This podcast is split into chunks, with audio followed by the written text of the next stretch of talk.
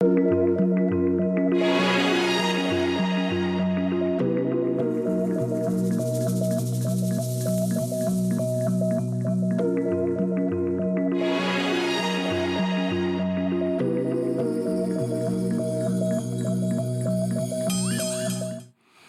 Bonsoir et merci de nous retrouver pour La foi prise au mot, votre magazine de réflexion chrétienne. Cette semaine, au milieu d'une saison commencée sur les chapeaux de roue par des émissions parfois un peu ardues, je vous propose de faire une pause en parlant de repas, de nourriture, de gastronomie.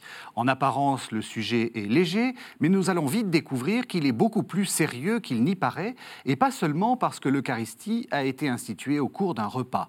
En effet, que ce soit le dîner formel, la petite bouffe entre copains, ou le rituel familial du dimanche, manger est une activité essentielle où se mêlent questions sociales, convivialité et parfois amour. Aussi, ne faut-il pas s'étonner que l'Église y ait accordé une très grande attention, au point qu'on peut dire que la gastronomie est une invention des chrétiens. Je vous propose, pour en parler, de retrouver deux invités. Martine Nao Delège, bonsoir.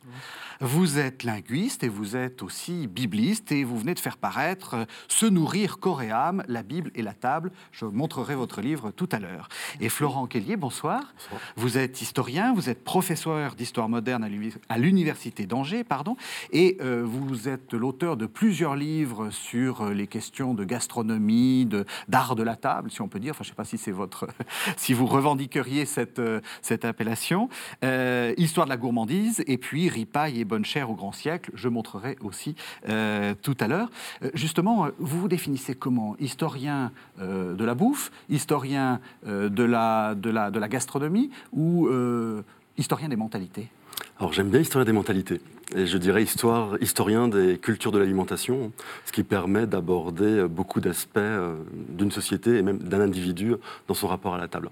les mentalités, c'est très bien puisque ça renvoie à un courant historiographique qui a mis en avant l'importance de l'alimentation pour comprendre une société ancienne et contemporaine. Alors, je l'ai dit, vous êtes, vous êtes bibliste, Martine Hénaud de euh, ça commence très tôt, les questions de, les questions de nourriture dans la, dans la Bible. Et ça commence euh, aussi sur des, sur, des, sur des questions parfois un peu. Euh, enfin, un épisode qu'on cite très souvent, hein, c'est l'épisode de Noé, où Noé, il invente la vigne, il invente le vin, et en même temps, il invente l'ivresse. Effectivement, ça, ça, commence très tôt, mais ça commence même avant Noé. Oui. Parce qu'en fait, nous allons parler certainement de repas et convivialité, mais en réalité, quand on participe à un repas, c'est simplement un moment où on se nourrit. Mais dans la réalité, dans le quotidien de nos vies, j'allais dire tous les jours, on, se nourrit et c'est un acte d'une telle banalité qu'on n'en a pas conscience, mais d'une telle complexité que quand on commence à entrer dans ce sujet, c'est totalement tentaculaire. Alors pour revenir au contexte biblique, au fond, moi, ce qui m'a frappé, c'était de remarquer que dès la Genèse, c'est une histoire de bouffe, quoi. Cette histoire de pommes, qui n'est même pas dans le texte d'ailleurs. Mais pourquoi donc alors que ce texte-là, justement, est celui qui nous déracine le plus de l'histoire, puisque c'est un mythe. Donc, on ne mhm. va pas dire au début, il y avait, il y avait, des, pommes, pommiers, des pommiers dans, dans l'Éden. Mais en revanche, comment se fait-il que euh, toute la Bible, euh, l'alimentation est prégnante sous différentes façons, y compris le repas. Mais d'abord, il y a l'acte de manger. L'acte de manger et l'interdiction de manger, elle porte sur quoi euh, Voilà. Et même, même avant, dans le tout début, au chapitre 1, euh, il est question d'une fécondité, de plantes qui portent chacune leur semence, d'une préparation d'une terre en vue d'une nourriture qui va être donnée par le Seigneur à, Adam. Mhm. Enfin, et, donc, euh, c'est déjà un don. Et, cette idée d'un don qui est donné, mais qui est donné avec une limite, euh, ça nous empoisonne la vie. Quoi. Voilà. C'est intéressant parce qu'il y a cette question de la limite. On peut tout manger, sauf quelque chose qu'on ne, mange pas. Euh, la nourriture, c'est toujours un, une question de euh, permis, défendu, limité, euh, même actuellement. Enfin, on n'arrête pas de nous dire qu'il ne faut pas manger trop gras, trop salé, trop sucré, etc. voilà, alors là, on est en plein dans le domaine qui me passionne finalement, c'est de dire, aujourd'hui, plus que jamais sans doute, il y a un intérêt incroyable pour la nourriture, pour notamment la nourriture pure, la nourriture bio, la nourriture qui va nous mettre en vie, dans une bonne vie.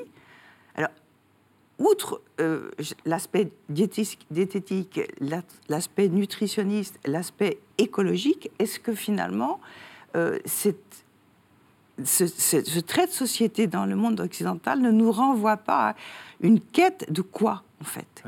Qu'est-ce que c'est cette origine euh, vers une alimentation pure qui va nous permettre de vivre mieux. Pourquoi? Pourquoi cette focalisation là-dessus? J'ai quelques amis euh, nutritionnistes qui me font remarquer qu'il on, y a même un retour à l'alimentation de l'homme des cavernes. Parce que... Pour ce qu'on peut en savoir. Pour ce qu'on peut en savoir à travers l'archéologie, à travers... Et qui serait plus pur, mais pur de quoi? C'est une question là aussi qui, qui, vous intéresse. Euh, je rappelle une émission qu'on peut aussi retrouver sur, euh, sur Internet. Il y a quelques années, on était ensemble avec le Père Poté pour euh, voir d'une certaine façon l'éternité du péché capital, enfin le fait que actuellement on reconstruisait un péché de gourmandise qui, est, qui est non plus sur des, des bases, des bases chrétiennes, mais sur des bases nutritionnistes, etc. Effectivement, dès le début, il y a cette idée du, péché. Effectivement, euh, dans le, récit de, la Genèse, il y a cet interdit de ne pas manger de l'arbre, du fruit de l'arbre de la connaissance. Et euh, cet interdit qui apparaît dès le départ va aussi euh, permettre de nourrir la notion de péché capital de gourmandise dans les premiers temps du christianisme, au 4e, 6e siècle. Donc le texte est récupéré aussi pour pouvoir codifier ces interdits. Et ce qui est intéressant sur le tout début également du du, récit euh, de, la Genèse, c'est qu'on voit comment il y a des assouplissements euh, alimentaires qui apparaissent, mais qui sont en même temps la marque de la déchéance de l'homme. Par exemple, euh, si vous prenez Adam et Ève, Adam et Ève sont végétariens. Si on, prend mhm. à la lettre le, le récit biblique, et la consommation de la viande n'est autorisée à Noé qu'après euh, l'épisode du déluge, ce qui montre bien euh, un lien avec cette notion de déchéance aussi de, l'humanité. Donc il y, a, ce jeu, pour reprendre la notion de, pureté que vous avez évoquée, on, voit bien sur ce rapport euh, au texte, à l'origine et à ce qui va être admis.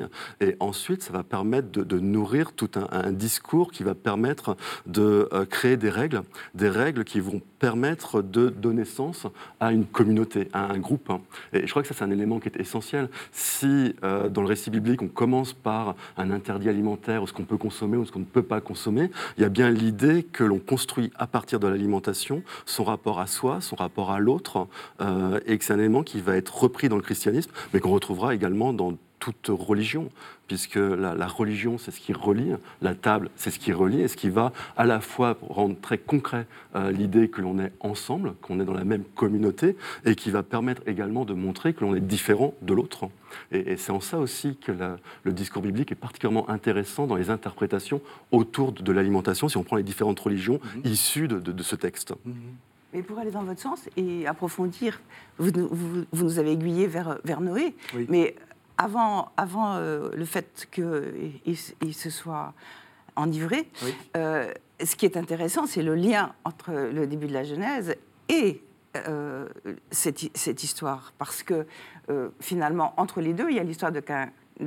Et donc finalement, la première prescription, qui est une, une prescription d'alimentation végétarienne, là je cite Paul Beauchamp, en fait, qui est un exégète, qui, est, quand même, qui a beaucoup travaillé. De la fin du XXe siècle. Et, et, qui explique bien que tout, on peut manger de tout, mais ce qui est à proscrire, c'est la prétention de vouloir tout manger. Alors déjà, j'allais dire au niveau de la gourmandise euh, profane, trop manger, ça rend malade, mhm. mais au niveau de la connaissance, euh, vouloir tout savoir, c'est se mettre dans des conditions de non-altérité, puisqu'on ne peut rien recevoir de l'autre.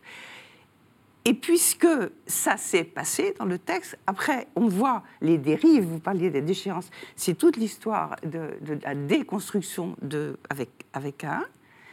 Et après, qu'est-ce que, après, le monde semble aller à volo, et puis on a, l'histoire de Noé. Et l'histoire de Noé, on va retrouver presque copier-coller les mêmes prescriptions alimentaires, sauf que cette fois-là, ce ne sera pas sauf l'arbre de la connaissance, mais sauf le sang. Oui. Et donc, mais en revanche, c'est euh, une prescription carnivore, ce n'est plus végétarien. Oui, Donc y a oui, il y a l'acceptation que la violence, qu'il puisse y avoir un exutoire pour la violence, puisque la violence, ça n'a pas marché en gros. Le, le- le premier régime, ça n'a pas marché, puisqu'il y a eu la violence avec Cain et Abel. Donc maintenant, comment récupérer la chose? Une sorte de concession à un exutoire de violence en pouvant tuer les animaux et s'ali- s'alimenter, sauf, sauf le sang, qui va devenir un tabou absolument incroyable. Et alors, à l'autre bout de la chaîne, c'est absolument inimaginable que, que Jésus ait imaginé l'idée de boire son sang, parce que c'est d'une- c'est d'une violence absolument incroyable. Donc, ce canevas-là, en fait, nous conduit à ne prenez pas, ne mangez pas, jusqu'à prenez et mangez. Et à l'intérieur de ce ne prenez pas, ne mangez pas, prenez et mangez, on va avoir deux axes qui s'entrecroisent. L'axe, à mon avis, d'une d'une alimentation individuelle et d'une euh, célébration conviviale dans- dans tous ces termes.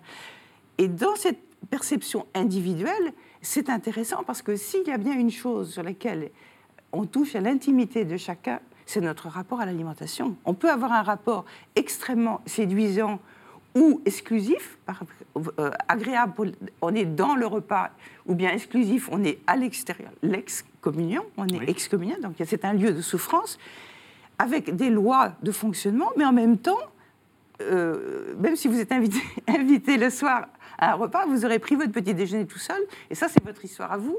Et donc, on peut faire des choses totalement contradictoires entre un, un comportement euh, souhaitable, souhaité, souhaitable et, et normé dans notre société, et puis des dérapages complètement euh, individuels. Et là, peut-être que c'est très intéressant. Je pense que c'est intéressant de voir que euh, l'émergence du métier de nutritionniste, diététicien, etc., nous conduit à ce grand domaine qui est agir en pleine conscience. Donc manger en pleine conscience, en fait, ça va peut-être ouvrir une voie aujourd'hui d'accepter que ce que l'on met, quand on mange, on prend quelque chose de l'extérieur, on va le mettre à l'intérieur. Là, on pourrait en reparler parce que c'est vraiment un processus de transformation i- immense. Mais le premier acte, c'est celui avec nous-mêmes. Donc on peut y avoir une contradiction de désadéquation en fait entre un comportement énoncé et socialement et politiquement euh, correct du vivre ensemble et puis un grand malheur personnel ou une grande jouissance personnelle qui n'a rien à voir.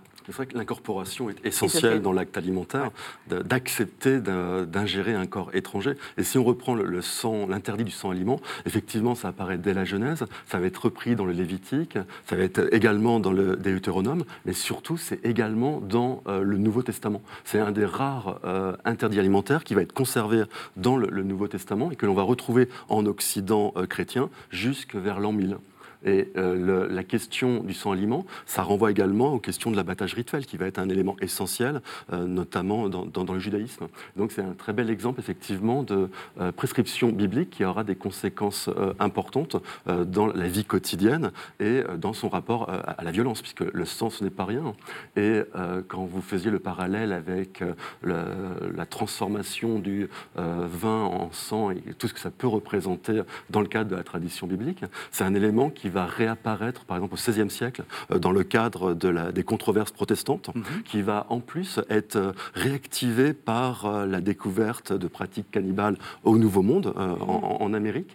Et euh, dans la logique protestante, dans la controverse protestante, le- la, la transsubstantiation va être présentée comme une inversion du processus culinaire. Parce qu'en plus, il y a le cru. Euh, et euh, ça va être une façon de, de- de condamner évidemment euh, la, la signification euh, de, de l'Eucharistie. Oui, réaliste. Là, c'est pour, Mm. pour, pour aller vers une signification plus symbolique de, l'Eucharistie. Mm. Alors, Mais vous avez dit. Par rapport à oui. ça, je voudrais rajouter quelque chose parce que euh, ça n'invalide nullement ce que vous venez de dire, mais sur le fond hébraïque, en fait, moi j'aime bien revenir à la conception anthropologique de l'être humain dans le monde hébraïque. Alors il n'est pas duel, il est, il est, trine, il est trine, hein. Oui. il, y a, il y a la chair, le bassar, la chair, le vulnérable, il y a nefesh, qui, qui est souvent traduit par l'âme, et en psychologie, ce sera la psyché, et puis les, le nefesh et, et, et bassar marchent, enfin, sont en vie grâce à la réception du souffle de vie qui est roua. Et donc, en fait, c'est l'imbrication, l'interrelation entre ces trois éléments qui va, qui va nous faire être vivants. Or, la tradition juive dit que le sang, c'est le nefesh du nefesh, c'est-à-dire qu'en fait, le, cœur, le, le, le, sang symboliquement est le siège de toute vie. Donc, accepter de manger du sang, c'est accepter, comme dans, chez Adam et Ève, c'est en fait, c'est s'accaparer triturer, mâchonner et avoir une prétention incroyable de se nourrir de la vie de la vie.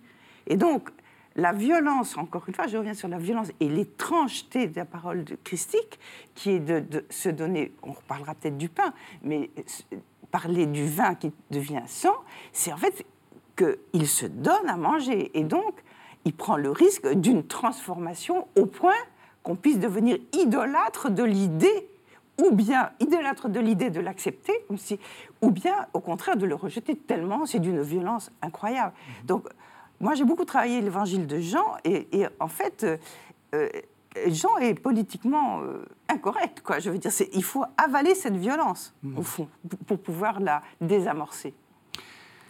Vous êtes historien des mentalités. Les, historiens des mentalités, enfin l'histoire des mentalités, c'est beaucoup euh, inspiré aussi des questions anthropologiques. Mhm. Est-ce que justement cette question d'interdit, euh, il y avait quelque chose de très intéressant qui a été dit. Euh, il y a la question sociale et la question individuelle. Est-ce que la question des, interdits anthropologiquement, c'est-à-dire mhm. dégagés de toute religion, l'homme en tant qu'homme, quoi, enfin l'homme et la femme évidemment, mais l'être humain en tant que en tant qu'être humain, est-ce que ces interdits peuvent s'expliquer comme ça? C'est-à-dire, vous avez commencé à le dire, euh, euh, la question du social, qui est dedans, qui est dehors, et puis la question de, euh, de la santé, enfin, pas trop manger, c'est ça?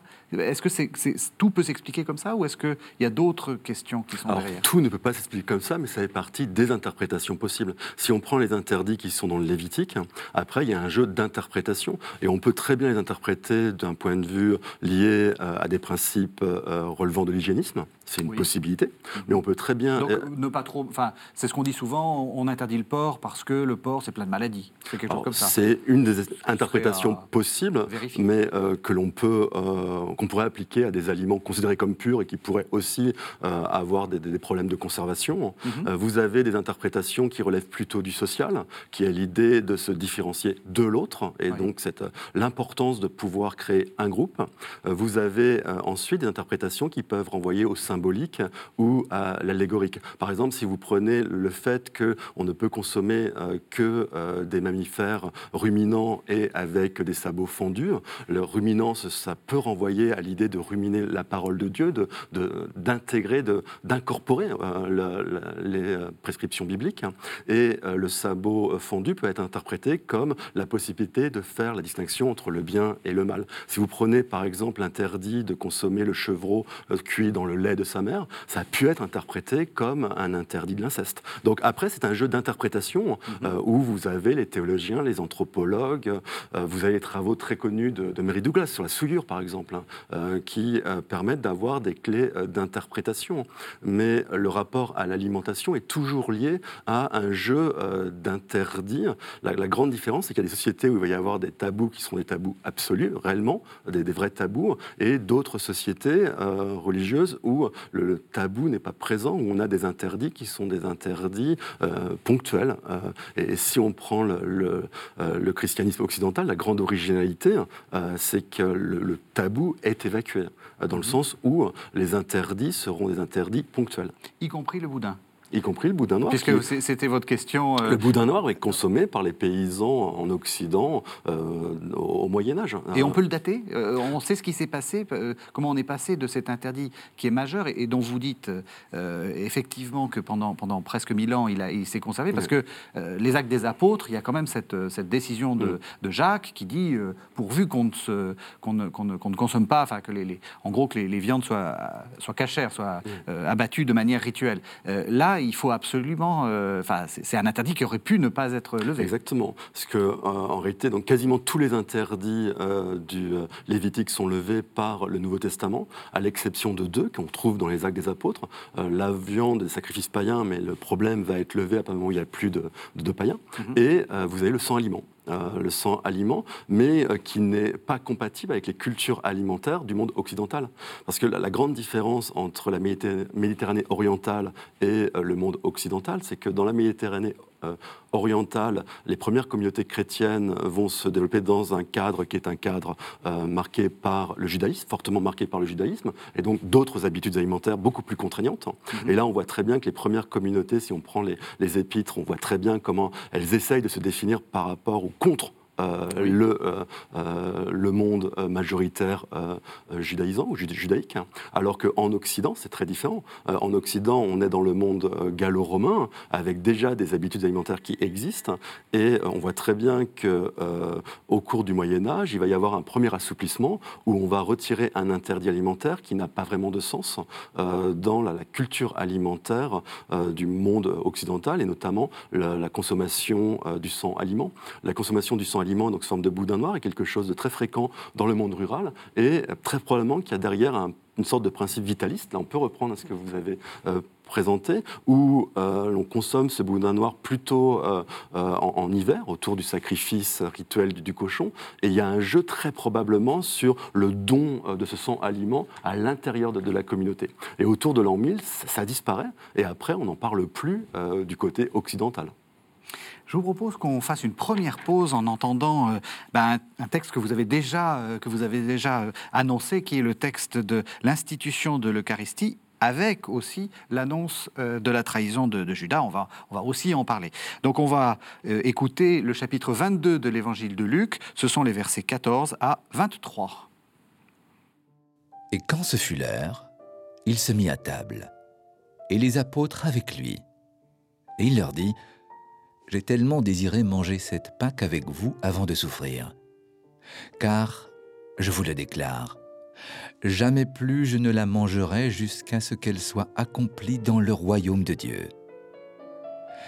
Il reçut alors une coupe et, après avoir rendu grâce, il dit, Prenez-la et partagez entre vous, car, je vous le déclare, je ne boirai plus désormais du fruit de la vigne jusqu'à ce que vienne le règne de Dieu.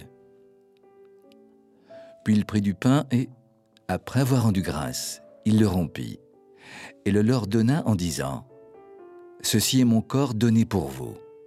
Faites cela en mémoire de moi. Et pour la coupe, il fit de même après le repas en disant, Cette coupe est la nouvelle alliance en mon sang versé pour vous. Mais voici, la main de celui qui me livre se serre à cette table avec moi. Car le Fils de l'homme s'en va selon ce qui a été fixé. Mais malheureux cet homme par qui il est livré. Et ils se mirent à se demander les uns aux autres lequel d'entre eux allait faire cela. Voilà, alors on a entendu ce texte. Il est bon de rappeler que l'Eucharistie, c'est avant tout un repas. Euh, j'aimerais que vous reveniez sur ce que vous, sur ce que vous avez dit, sur, euh, sur cet interdit du, sang, on, on, y arrivait, hein. euh, et la violence que, en fait, représente ce, ce, geste, enfin, je ne sais pas comment dire, cette, cette initiative de Jésus de présenter dans un repas son sang comme, comme enfin, d'une certaine façon, comme lui-même, d'une certaine façon, et donner à manger vie.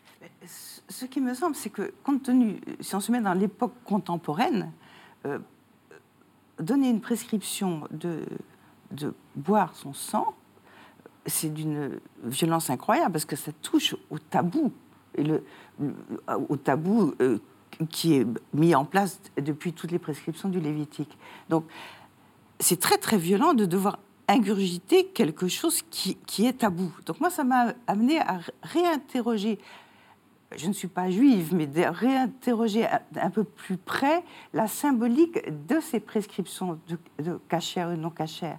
En fin de compte, euh, en écoutant, en lisant et en écoutant des, des amis juifs, ce que j'ai pu comprendre, c'est que le cœur du cœur, c'est d'avoir une possibilité, l'interdit favorise la différenciation. Oui. Et à partir du moment où il y a différenciation, il y a possibilité d'une altérité. Et dans le Lévitique, il est dit aussi Soyez saints comme mon Père est, saint. Cette sainteté-là n'est pas une sainteté de perfection. elle est une sainteté de d'altérité et de communication et de relation en, en altérité. Mhm. Donc, en fin de compte, il y a plein de midrash, des choses passionnantes, notamment, vous avez évoqué sur euh, la viande de l'agneau et, le lait, de ne pas, faire cuire les deux en même temps, etc. Il y a beaucoup de choses pourraient être dites, mais si on, ramasse le cœur du cœur, c'est vraiment dans l'alimentation, qui est justement cette ce, ce moment d'incorporation, de faire en sorte qu'il y a toujours un respect de différenciation qui permet j'allais dire presque de, manger la limite. C'est-à-dire que c'est en, ingurgitant ce qui était limite qu'on parvient à l'universel. Mmh. Et, au fond, la violence de la prescription christique, le, focus, il est là-dessus. C'est-à-dire de dire finalement, oui, c'est une limite, mais mangez moi et vous serez affranchi d'une limite. Une sorte de retournement. C'est un retournement. Et en fait, c'est un, un retournement de, de, conversion. en fait, c'est inouï. Et c'est mm. d'ailleurs, ça a été inaudible. Et c'est inouï. Mm. Il y a aussi cette question de Judas.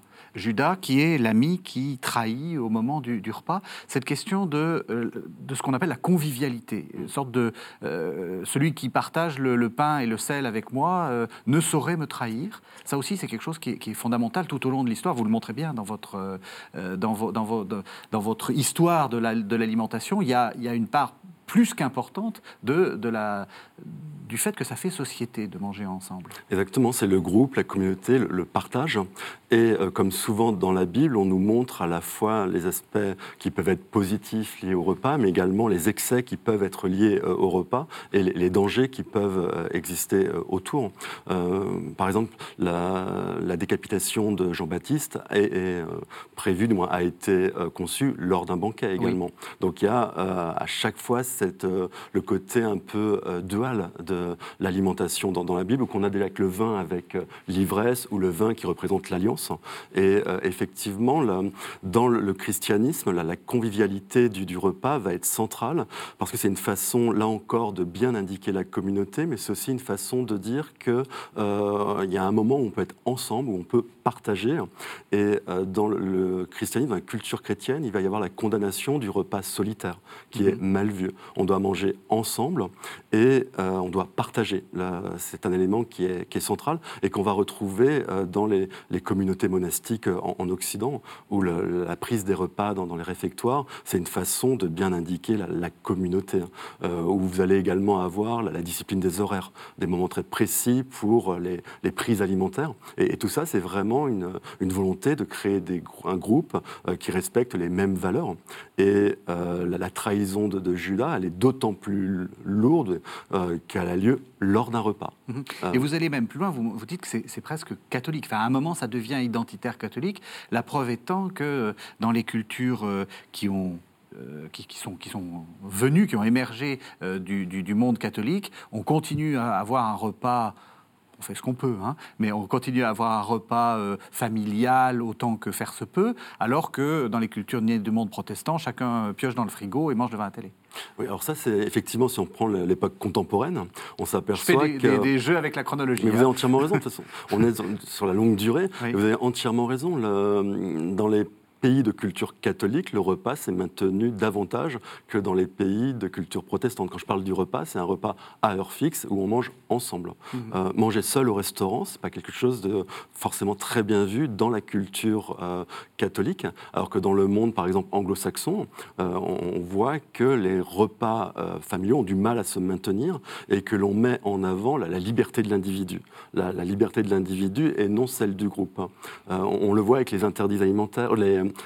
euh, pas les interdits alimentaires, mais les, euh, euh, les prescriptions alimentaires que l'on peut avoir aujourd'hui, ou les personnes qui souffrent d'intolérance plus ou moins réelle, c'est nettement mieux perçu dans le monde protestant d'arriver mhm. en disant moi je ne mange pas, euh, je suis allergique au gluten, euh, moi je suis végétarien, euh, je suis vegan, etc. Alors que dans le monde catholique c'est quand même mal perçu parce qu'on remet en question l'idée de l'échange, du partage.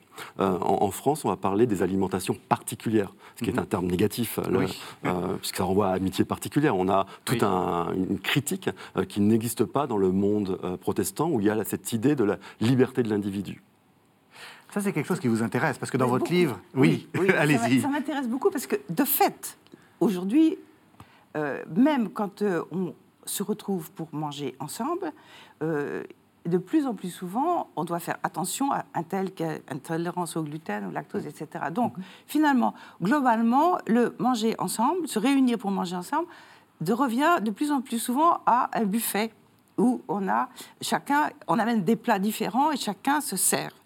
Et donc, je me suis posé la question, la différence, en analysant un petit peu, est-ce qu'il n'y aurait pas une différence entre manger ensemble et manger avec? Mhm.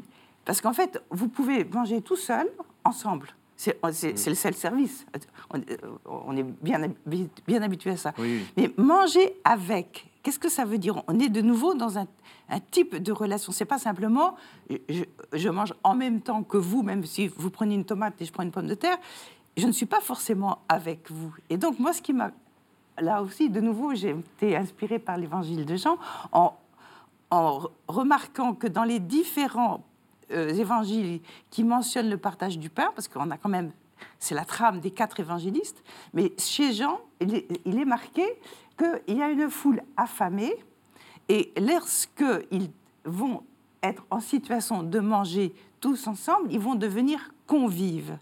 Donc, qu'est-ce qui fait que l'on puisse passer de la situation de faim, de frustration d'av- d'avoir envie de manger dans une foule, donc on est ensemble, puisque on est une foule, mais en fait on est des individus affamés, et quelque chose se passe dans, le geste de Jésus qui va faire qu'ils vont devenir convives. Et ce quelque chose, en fait, si on prend les, les versets, c'est euh, accueillir le don de nourriture, le présenter à son Père, et ça devient une attitude eucharistique, donc une attitude.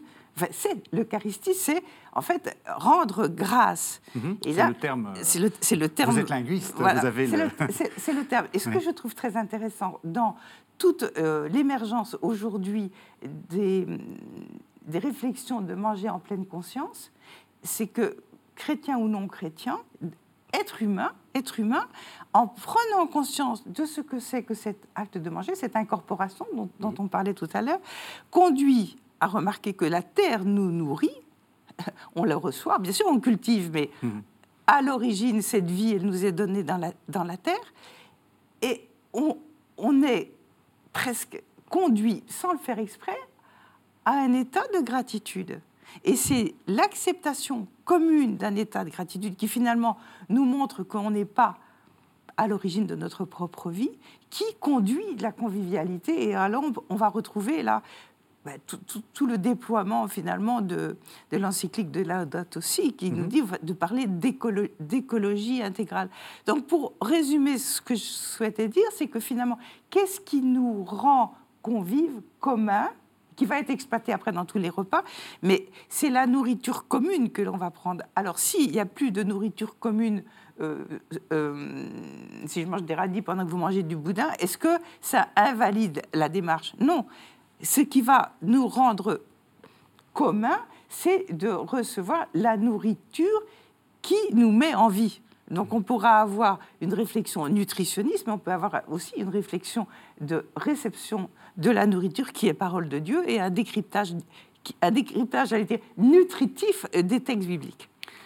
Allez-y, oui, bien Dans- sûr. Dans le christianisme, cette convivialité, elle repose aussi sur l'idée de valeurs communes et de partage de, de ces valeurs. Et si on reprend l'Eucharistie, qui est effectivement le repas, l'Eucharistie, avant, on a euh, l'obligation de confesser ses péchés. Ce qui montre bien que pour pouvoir accéder à la communion, il faut avant euh, faire cet acte euh, de, de confession qui va permettre de bien montrer qu'on a des valeurs communes. Et ça, c'est un élément qui est essentiel pour bien comprendre la signification du repas dans les communautés euh, chrétiennes au Moyen Âge et euh, à, à l'époque moderne. Et vous montrez bien qu'il y, a il y a aussi l'invention de ce qu'on peut appeler des manières de table. C'est une manière de, se, de dire nous, nous, oui, nous faisons communauté parce que nous, nous, nous, nous tenons d'une certaine façon. Nous nous comportons de manière à ne pas euh, dégoûter la personne qui est en face. Et c'est aussi une façon de bien montrer qu'on ne se comporte pas comme un animal, qu'on a des manières de table qui montrent que l'on est bien le reflet euh, de, Dieu, puisque l'homme a été créé à, l'image de Dieu. Il y, a, cette idée aussi qui est à prendre en compte euh, dans le cadre du rapport à, l'alimentation. Et la table va être centrale dans le, contrôle des corps, parce que le, le plaisir alimentaire ne sera autorisé qu'à table. Et euh, à table, il sera contrôlé par le fait que normalement on, doit euh, réciter le bénédicité, on doit remercier Dieu. Ce que en fait, c'est ce que vous retrouvez dans votre, dans votre analyse. Et, Tout à fait. Et qui est un élément essentiel, ça prouve qu'on ne se jette pas tout de suite sur la nourriture mhm. et que ensuite euh, les, le respect des bonnes manières est une façon de montrer que l'homme est un animal particulier dans le cadre de, la création. Et c'est une façon de rendre acceptable le plaisir alimentaire. Parce que dans le christianisme, le plaisir alimentaire n'est pas condamné. Il n'est pas condamné parce qu'il est considéré comme ayant été voulu par Dieu, avec l'idée que c'est Dieu qui aurait mis du goût dans euh, les aliments pour forcer euh, les hommes à s'alimenter et qui aurait donné aux hommes la possibilité de ressentir du plaisir.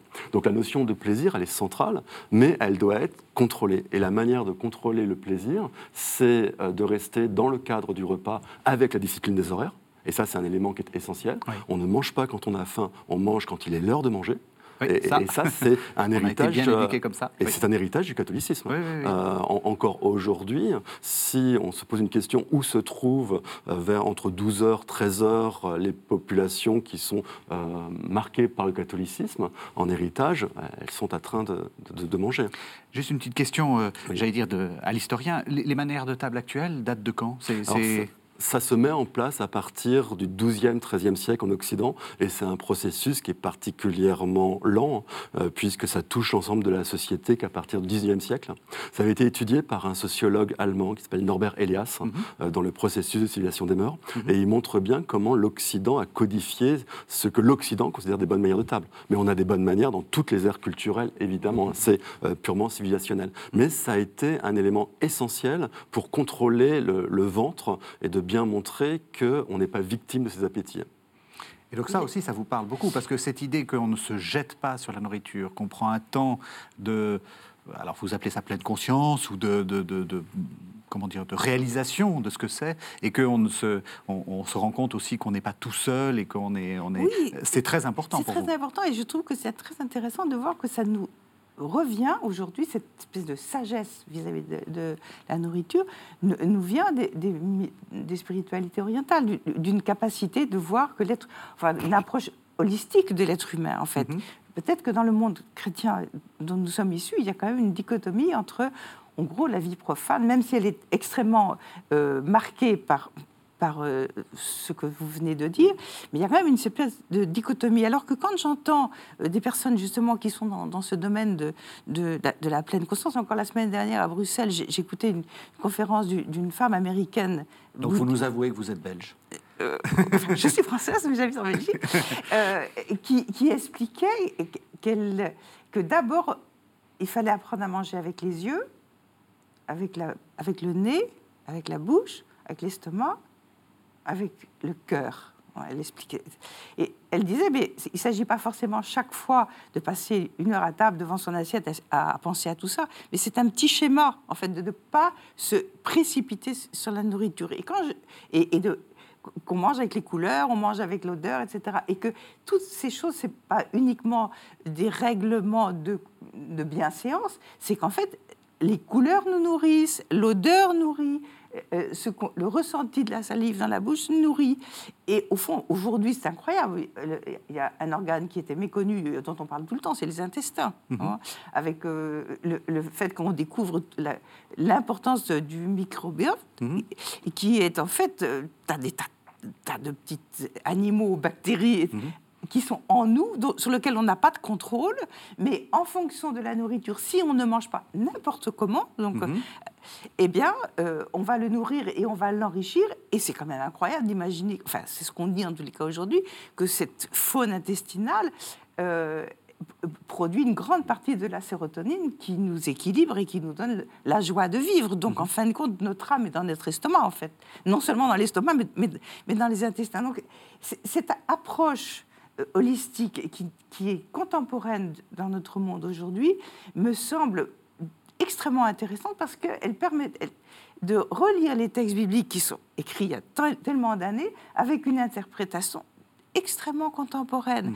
Et par rapport à, à- à cette idée-là, il me semble que apprendre à manger, enfin, s'exercer à manger correctement, fait partie d'un processus d'humanisation.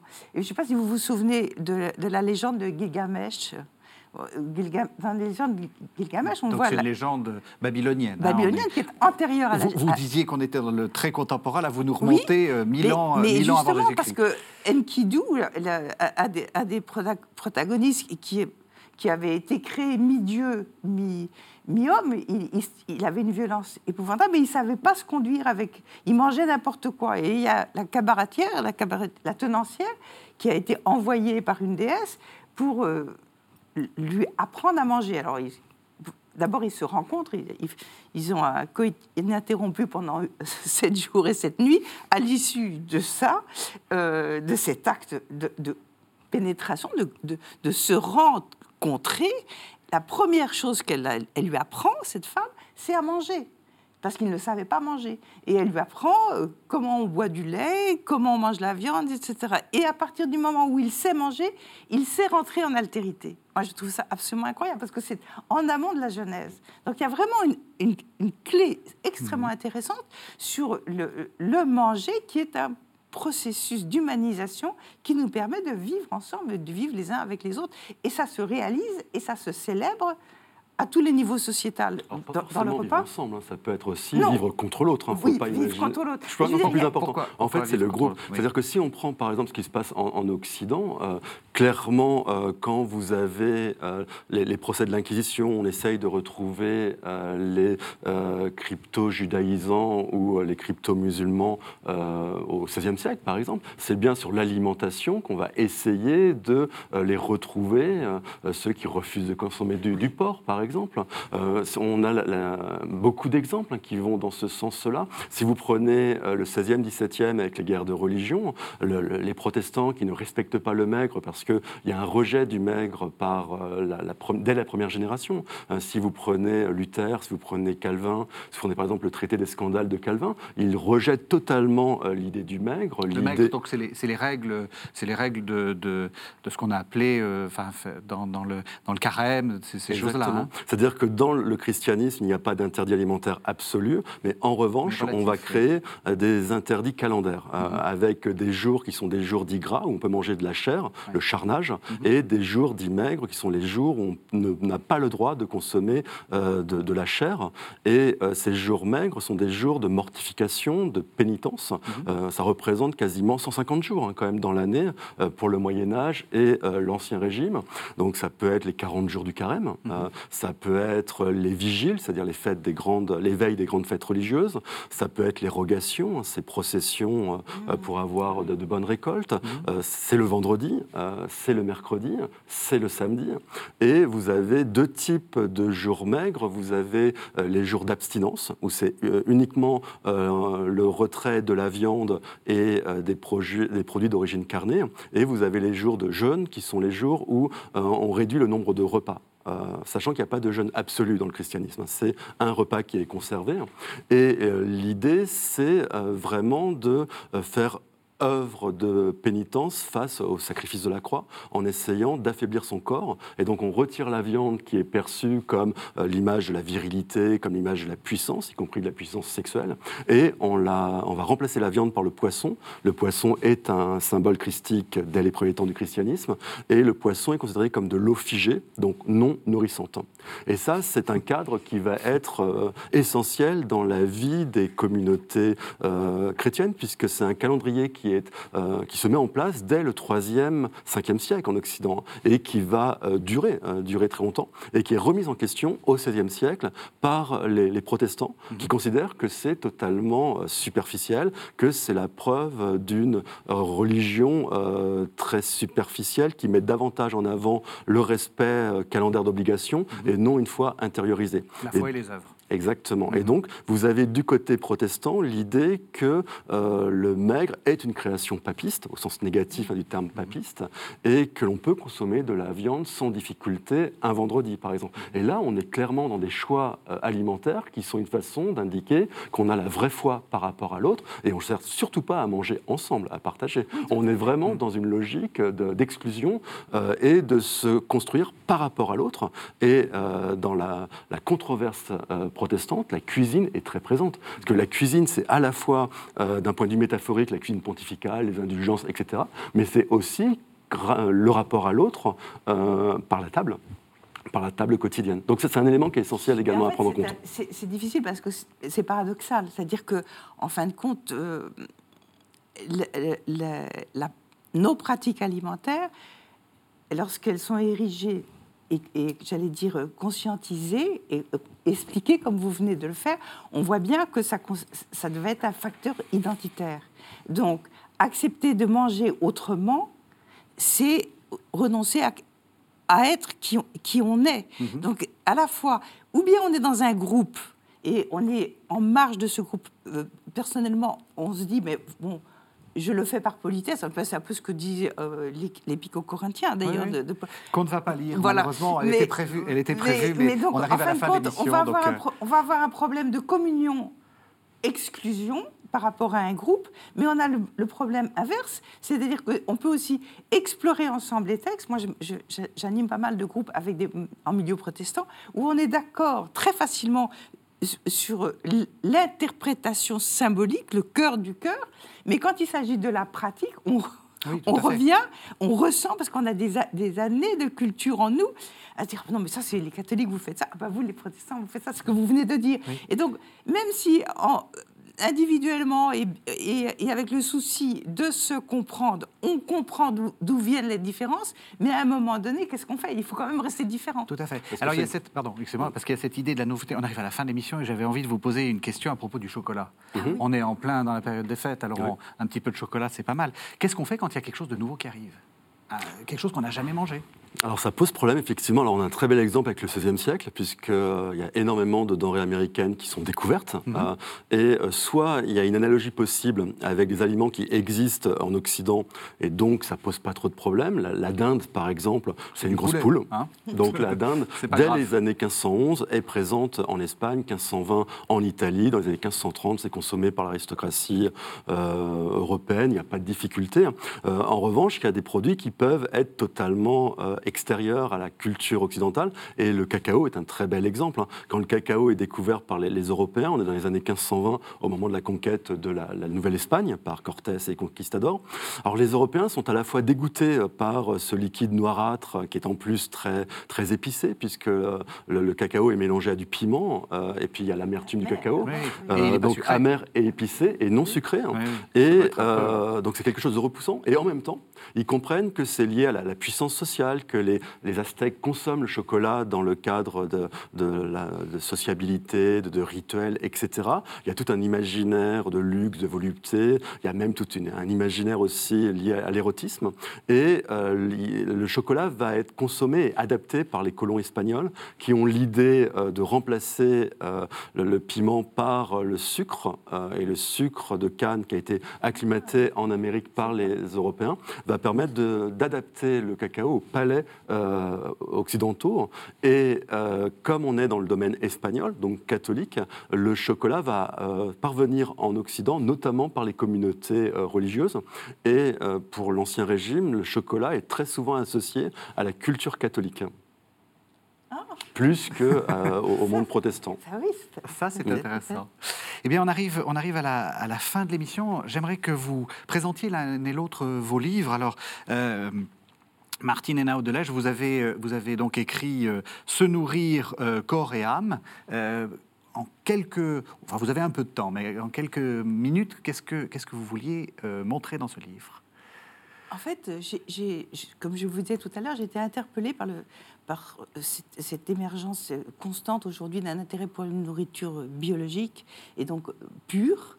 Et, donc, j'ai eu l'occasion de rencontrer deux personnes, deux qui sont devenues des amies, l'une nutritionniste et l'autre psychomotricienne. Et la, nutritionniste a fait un parcours tout à fait intéressant de, de formation pharmacienne. Elle est devenue, euh, elle a fait des études d'agronomie, puis et elle s'est intéressée au régime ayurvédique. Et donc, elle- a compris et expérimenté sur elle qu'une façon de se nourrir était une voie de spiritualité. Et de- d'avoir un esprit clair, etc. On n'aura pas le temps, mais on aurait pu parler du jeûne également. Mhm. qui- Ah bah ça, vous aviez des choses à dire, voilà, hein. qui ouvre cette acuité. Et donc ça, ça a été un, un véritable apport pour moi de l'entendre parler du rôle de la nourriture dans une vie spirituelle. Et elle m'a fait connaître également donc euh, une, une autre amie psychomotricienne, donc ce sont les deux collaboratrices de ce livre, qui elle est spécialisée, enfin pas spécialisée, mais elle a souvent reçu des gens dans le domaine de l'addiction et des, pathologies du comportement alimentaire, et elles ont- elles m'ont dit, mais en fait, là, il ne s'agit pas de faire un régime, il s'agit de réparer euh, des problèmes de relations. Et en les écoutant, je me suis dit, mais en fait, c'est étonnant, finalement, dans la Bible, la nourriture, la, la parole de Dieu est présentée comme une nourriture pour être vivant, et pour être vivant dans la Bible, il faut vivre en altérité, donc avoir une bonne relation. Et en fait, c'est ce lien-là, j'ai voulu faire ce, ce- ce lien-là. Donc le livre, le résultat est un petit peu hybride parce que j'ai voulu tisser ces- ces trois dimensions, mais voilà, ça a donné ça. Florent Kellier, Histoire de la gourmandise aux éditions Armand Collin, on en avait déjà Mm. parlé. Qu'est-ce que vous vouliez montrer dans ce livre? Alors, je voulais faire une histoire de la gourmandise sur la longue durée, hein, des premiers temps du christianisme à, à- à nos jours, pour montrer un peu comment est construite la notion de gourmandise et comment euh, la société essaye, quelles que soient les prescriptions, de pouvoir euh, euh, éprouver ce plaisir gourmand et essayer de montrer que le, discours euh, diététique contemporain, celui du XXe siècle, a été beaucoup plus dur concernant la gourmandise que ne l'a été le discours de l'Église, Y compris pour le chocolat dont y on compris parlait pour le chocolat. tout à l'heure. Et puis Festin, ripaille et bonne chère au grand siècle, c'est paru aux éditions Belin. Alors c'est une histoire de la notion de bonne chère, ce que l'expression française bonne chère au sens actuel du terme, c'est-à-dire faire un bon repas avec euh, des convives et quelque chose d'agréable, est une expression qui apparaît au XVIIe siècle. Bonne chère, à l'origine, ça veut dire faire bon visage, montrer bon visage, euh, jusqu'au XVIe siècle. À partir du XVIIe siècle, ça veut dire montrer un bon visage, mais à table, avec une nourriture Et ce que j'ai voulu faire, c'est une histoire de l'alimentation du XVIIe siècle pour le XVIIe siècle, pour comprendre la société du XVIIe, et non pas pour comprendre l'invention de la cuisine française, etc. Et donc, il me semblait que de partir d'une expression bonne chère, c'était une façon de, de comprendre réellement le rapport à l'alimentation qu'on peut avoir au XVIIe. Et donc, c'est là où j'ai retrouvé et des catholiques et des protestants qui souvent ont un rapport à la bonne chère assez proche, en fait, contrairement à ce qu'on peut croire quand on regarde la controverse. Merci à tous les deux. Vos livres sont passionnants, comme était passionnante cette émission. Vraiment, merci d'être d'être venus. Merci de nous avoir suivis sur KTO. Vous savez que vous pouvez retrouver cette émission sur le site internet de la chaîne www.ktotv.com. Et encore une fois, bonne fête.